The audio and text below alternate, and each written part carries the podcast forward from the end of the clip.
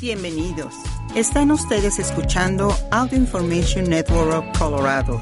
Esta grabación está destinada a ser utilizada únicamente por personas con impedimentos para leer medios impresos.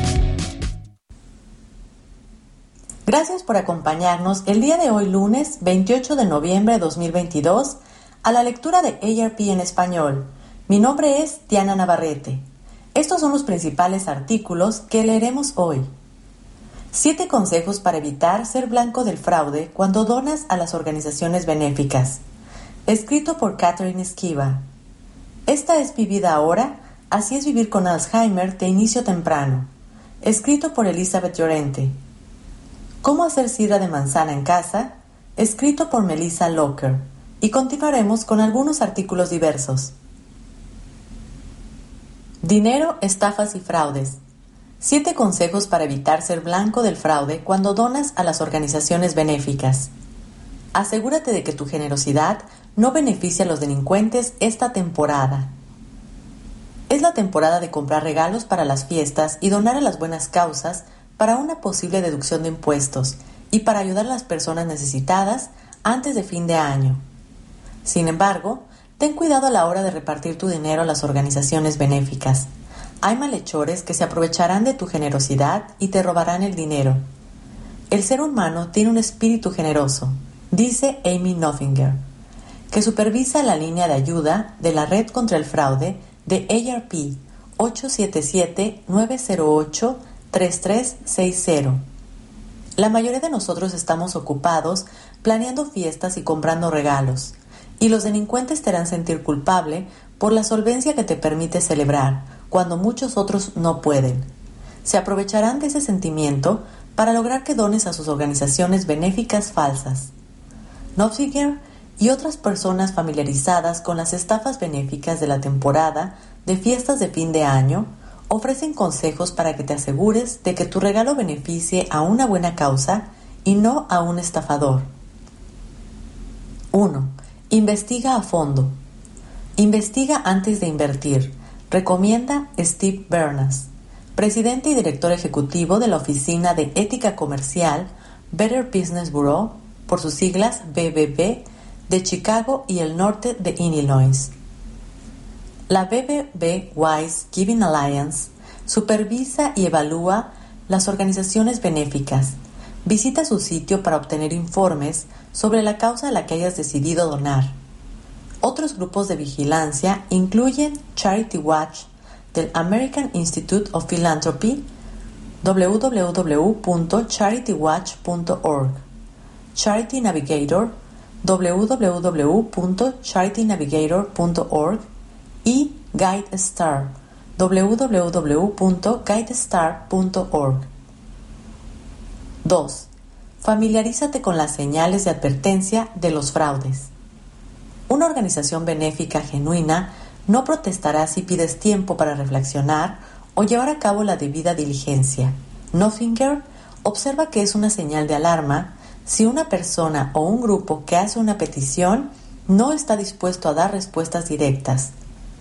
Cuando suena el teléfono y te presionan para que hagas un donativo, la Comisión Federal de Comunicaciones, por sus siglas FCC, aconseja que actúes con cautela si una llamada no solicitada te parece sospechosa o crees que la persona que llama está intentando presionarte para que hagas una donación, cuelga y no contestes si vuelve a llamar. Hay muchas organizaciones benéficas legítimas con las que puedes iniciar contacto. El registro nacional No Llame www.donotcall.gov se aplica a los vendedores telefónicos. Sin embargo, las organizaciones sin fines de lucro que llaman a posibles donantes no están obligadas a comprobar si el número de teléfono está en la lista, explica la FCC. Aunque si le pides a una organización benéfica que deje de llamarte, ésta debe obedecer. Las organizaciones benéficas legítimas respetarán tus deseos, pero los estafadores no lo harán, advierte la entidad. 3. Confirma que la donación sea deducible de impuestos. Solo es posible deducir de los impuestos los donativos a organizaciones benéficas con estatus 501c3. Verifica con el IRS para determinar si una organización tiene estatus exento de impuestos y para obtener más información sobre organizaciones benéficas y organizaciones sin fines de lucro en general. Algunas organizaciones afirman que las contribuciones que les otorgues son deducibles de impuestos, a pesar de que no se, no se han inscrito con el IRS, señala Rosario Méndez, abogada de la Comisión Federal de Comercio, por sus siglas FTC. Lamentablemente, también hemos visto organizaciones que están registradas según las directrices y de todos modos no utilizan el dinero de la manera que indicaron que iban a hacerlo, añade. 4. Ten cuidado con el financiamiento colectivo. El dinero que se aporta a una recaudación de fondos personal de GoFundMe se considera un regalo personal, indica el sitio, y nuestra empresa no expide un recibo para los impuestos. Examina con cuidado las solicitudes de financiamiento colectivo de GoFundMe, Kickstarter, Indiegogo y otros sitios, aconseja Méndez. Es muy fácil hacer una petición y los donantes deben saber que el dinero suele ir directamente a la organización, aclara, y que hay casos en que se han robado fotos para apoyar peticiones falsas. No hay sitio en Estados Unidos que sea por completo seguro, observa Pernas. Por eso, los consumidores necesitan estar atentos e investigar de antemano. 5. Mantente alerta de las organizaciones benéficas falsas que imitan los nombres y logotipos de organizaciones sin fines de lucro conocidas. Y recuerda que los estafadores pueden exagerar su importancia al añadir federal o nacional a sus nombres. Así que es una búsqueda en línea de los grupos junto con las palabras quejas o reseñas, sugiere Méndez. 6. Comprueba la identidad de las personas que solicitan donaciones. Algunos delincuentes quizás se hagan pasar por líderes religiosos y tal vez pidan regalos de Navidad para una familia necesitada. Siempre hay una excusa sobre el motivo por el que el líder religioso no puede ayudar personalmente y su falta de disponibilidad es la razón por la que pretende necesitar tu ayuda. 7. No dejes dinero en efectivo debajo de la alfombra en la entrada de tu casa para una organización benéfica. Mentes de la FTC dice que la estafa se desarrolla de esta manera. Una persona recibe una llamada telefónica de una organización benéfica en la que le piden una contribución y la persona que llama sugiere que dejes el dinero debajo de la alfombra y ella irá a recogerlo. Lo mismo ocurre con las tarjetas de regalo. Y ten en cuenta que si proporcionas los números de serie y los pin de las tarjetas a algún teléfono, es casi imposible recuperar el dinero. En resumen, hay muchas organizaciones benéficas maravillosas dignas de apoyo, y el hecho de que los malhechores intenten hacerse pasar por ellas no tiene por qué frustrar tu generosidad. Solo sé precavido al decidir a quién donar. Salud, enfermedades y tratamientos. Esta es mi vida ahora. Así es vivir con Alzheimer de inicio temprano. Un diagnóstico cambió la vida de Mira Solano García y la convirtió en defensora de los latinos y otras minorías que sufren la enfermedad. Los, los indicios comenzaron a aparecer gradualmente unos 10 años atrás.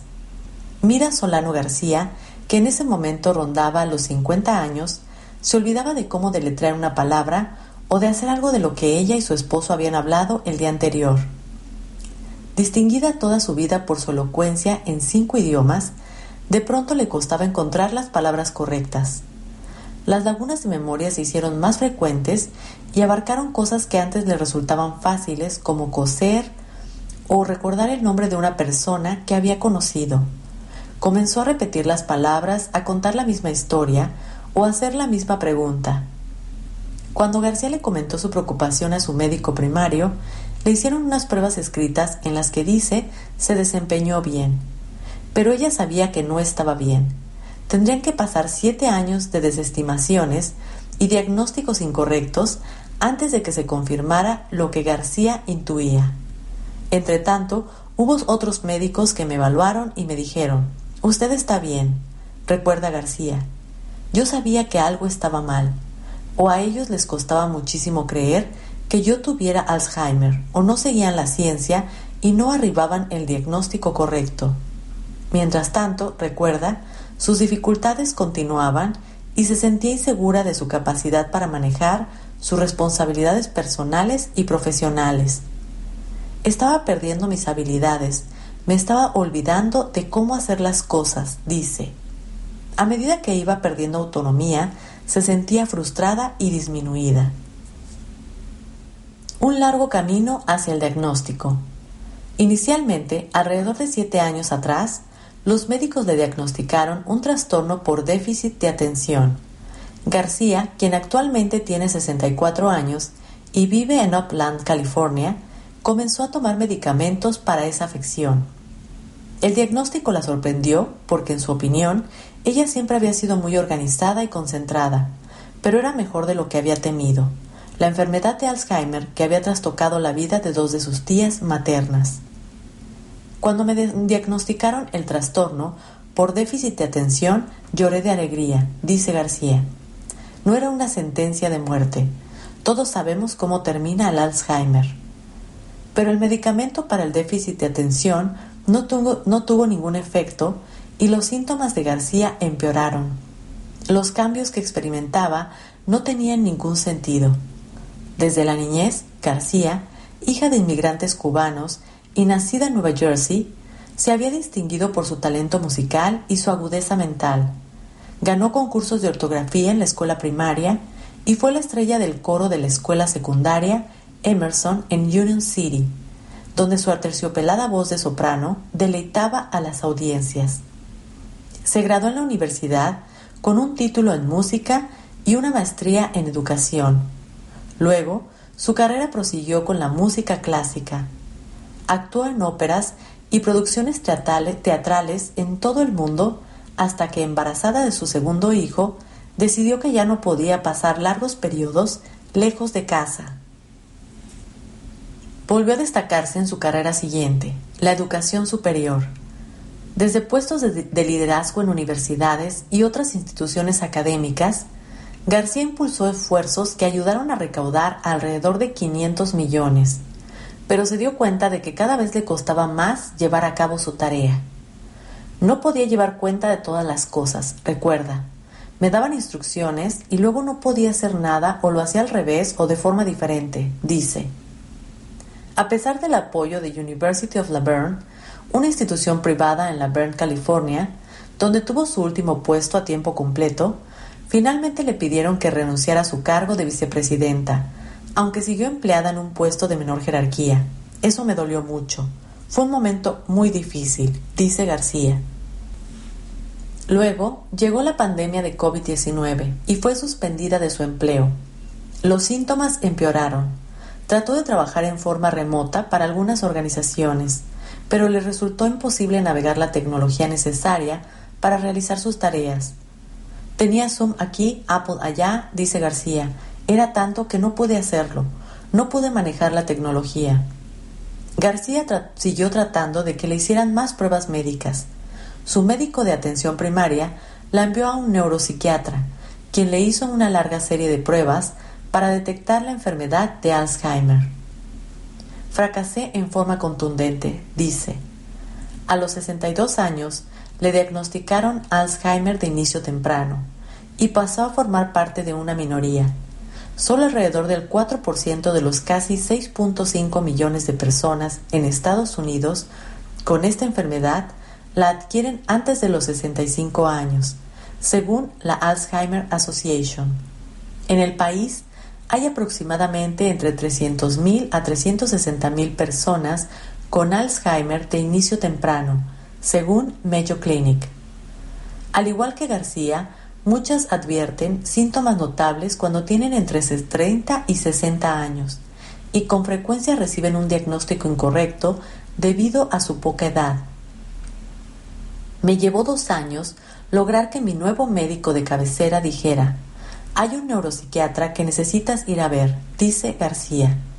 Tal vez porque todavía puede expresarse verbalmente y se presenta bien, dice. El médico simplemente no lo creía fue muy frustrante. Un punto de inflexión. Los expertos no saben exactamente cuáles son las causas del Alzheimer de inicio temprano. El único factor de riesgo conocido son antecedentes familiares de la enfermedad, según Johns Hopkins University. Si bien el diagnóstico confirmó su peor temor, García al final al fin tenía una explicación para sus síntomas. Fue un punto de inflexión, por cierto, cuando recibí el diagnóstico. Allí estaba por escrito, dice. También aportó claridad para Rick White, su esposo durante 35 años, quien a veces se sentía frustrado por lo que él había pensado era simplemente falta de atención por parte de García. Un hombre de negocios sumamente organizado, White dice que García sigue funcionando a muy buen nivel, si bien él ha visto el impacto progresivo de la enfermedad, lo que le genera preocupación de que ella pueda estar sobreestimando su capacidad para manejar algo. Por ejemplo, cuando García habla por teléfono con una compañía de seguros de salud, a él le preocupa que tal vez ella no entienda completamente o no pueda recordar la conversación con precisión. No sabes qué es lo que ella les dice o lo que entiende, explica. Siento que me tengo que involucrar.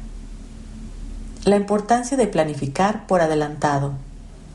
La pérdida del trabajo durante la pandemia significó que García podría recibir compensación por desempleo y más tarde beneficios por discapacidad. También continúa teniendo cobertura médica a través del empleo de su esposo. Afortunadamente, García también se había ocupado de prepararse para la atención a largo plazo y ordenar otros asuntos importantes varios años atrás, incluso antes del diagnóstico de Alzheimer. Debo de haber tenido un sexto sentido sobre esto, porque le insistí a mi esposo que compráramos un seguro de cuidado a largo plazo, dice, y agrega que los antecedentes de su familia con la enfermedad también pueden haber influido en su decisión.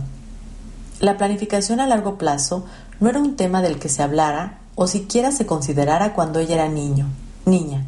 Sus padres, observa, eran inmigrantes buenos y honestos que trabajaban en fábricas de bordados y tenían poco conocimiento de esos asuntos. Mi padre completó el tercer grado y mi madre terminó la escuela primaria. Eran tiempos difíciles en Cuba, dice. No tenían nada, pero eran frugales. Recuerdo que mi padre se sentaba a la mesa de la cocina con el dinero que habían ganado y trataba de repartirlo con mucho cuidado, Tal vez porque sus documentos legales y del cuidado de la salud están en orden, ella y White no hablan de los peores escenarios posibles que podría depararles el futuro. No hemos hablado de eso. Es una conversación difícil, dice García. Hicimos nuestros testamentos. Tenemos hecho muchos de los planes que hay que hacer. Es un asunto de familia. El diagnóstico también modificó la dinámica familiar. Dan Fernández, el hijo de García de un matrimonio anterior, dice que ha asumido un papel casi parental con su madre en los últimos años. Siempre tuvimos una relación excelente, dice Fernández, quien ahora tiene 47 años y vive con su esposa en Pittsburgh. Ella ha estado siempre allí para mí a lo largo de mi vida. Me ha apoyado, me ha aconsejado sobre cómo abordar situaciones, me ha enseñado mucho. Ahora Siento que nuestros papeles se están invirtiendo. Francamente dice, estoy preocupado por ella. Cuenta que advirtió por primera vez los cambios de su madre hace unos cinco años, cuando ella le preguntó sobre algo de lo que acababan de hablar y parecía no recordar para nada la conversación. Después, a principios de este año, dice, García regresaba a California después de visitarlo y no hizo el cambio de avión en Texas. Terminó en Colorado, Ahora, Fernández piensa en encargarse de los viajes que ella haga para visitarlo, asegurarse de que sean vuelos directos y hablar con la aerolínea para que estén al tanto de su estado. Esa situación nos asustó mucho a todos en la familia, el hecho de que pueda perderse, ya sea en un aeropuerto o cuando sale de casa, dice Fernández. También se mantiene al tanto del estado de su madre a través de videollamadas semanales que la familia comenzó a realizar al inicio de la pandemia. Pasar tiempo juntos con la familia es muy importante para ella. Es una persona muy sociable, dice Gia García, la hermana mayor de García, quien vive en Arizona. Todos dijimos inmediatamente que sí. Siempre hemos sido hermanas muy unidas. Es una de las formas en la que nos apoyamos. Han continuado con las reuniones semanales y Gia viaja a California algunas veces al año para pasar fines de semana largos con su hermana. Quiero pasar tanto tiempo con ella como pueda antes de perderla, dice. Encontrar un nuevo propósito. A pedido del neuropsiquiatra, García participó en un estudio clínico para pacientes de Alzheimer en University of Southern California y continúa tomando el medicamento Donanemab provisto a través del ensayo del fármaco. El Donanemab, un anticuerpo monoclonal del laboratorio Eli Lilly, se está probando para ver si puede aminorar el deterioro cognitivo en personas con Alzheimer de inicio temprano.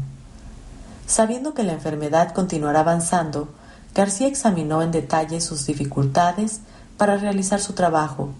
Llegó a la conclusión de que ya no podía trabajar optó por recrear su vida alrededor de la enfermedad. Decidió, convertirla en una causa. Se comunicó con la Alzheimer Association, les pidió información sobre la enfermedad y preguntó de qué modo ella podía ayudar. Adoptó la misión de alertar a la comunidad latina sobre la importancia de conocer los signos tempranos del Alzheimer y tomar la enfermedad en serio. García integra el Grupo Asesor Nacional del 2022 al 2023 de la Alzheimer Association para el Alzheimer de inicio temprano y como tal participa en campañas de difusión orientadas a los latinos y a otros grupos minoritarios. Hay 6.5 millones de personas con Alzheimer en Estados Unidos y vi que los grupos con mayor urgencia son los latinos, los afroamericanos y los asiáticos, dice García. Sabemos que las comunidades de color tienden a no procurar atención médica, ya sea porque no tienen la capacidad o los recursos o la información. Hay un estigma sobre el Alzheimer en general y muchas personas no comprenden realmente la enfermedad. García quiere que otros se eviten el largo y frustrante camino que tuvo que recorrer ella para llegar a un diagnóstico correcto. Las personas no deberían tener que cuestionar su propio criterio si piensan que están teniendo problemas, dice. Deberían hacerse revisar. Probablemente podrían haberme diagnosticado años antes, pero cuando me dijeron que tenía un trastorno por déficit de atención, yo lo acepté. Y ella quiere instruir a los latinos sobre los muchos recursos que podrían haberles evitado a sus tías las dificultades que atravesaron a medida que avanzó la enfermedad. A una de las tías la enfermedad la volvió agresiva y llegó a amenazar a su esposo con matarlo. La otra tía, viuda, dejó de ocuparse de sus asuntos. Descuidó su higiene, permitió que su departamento se deteriorara y dejó de pagar los cargos de la asociación, lo que la llevó a perder la propiedad a pesar de que la hipoteca se había pagado totalmente cuando su marido todavía vivía. En su trabajo de activismo, García se conecta con legisladores, participa en eventos para recaudar fondos para la enfermedad y hace presentaciones sobre su propia experiencia. Una vez que me di cuenta de que ya no podía trabajar, dice García, decidí poner mi experiencia al servicio de esto. Pensé, esta es la nueva normalidad para mí, esta es mi vida ahora, no tengo nada de qué avergonzarme. Su causa también incluye continuar participando en el ensayo clínico de USC y luchar para aumentar la poca cantidad de participantes minoritarios en estos estudios. Gracias por acompañarnos en esta edición de ARP en español. Mi nombre es Diana Navarrete.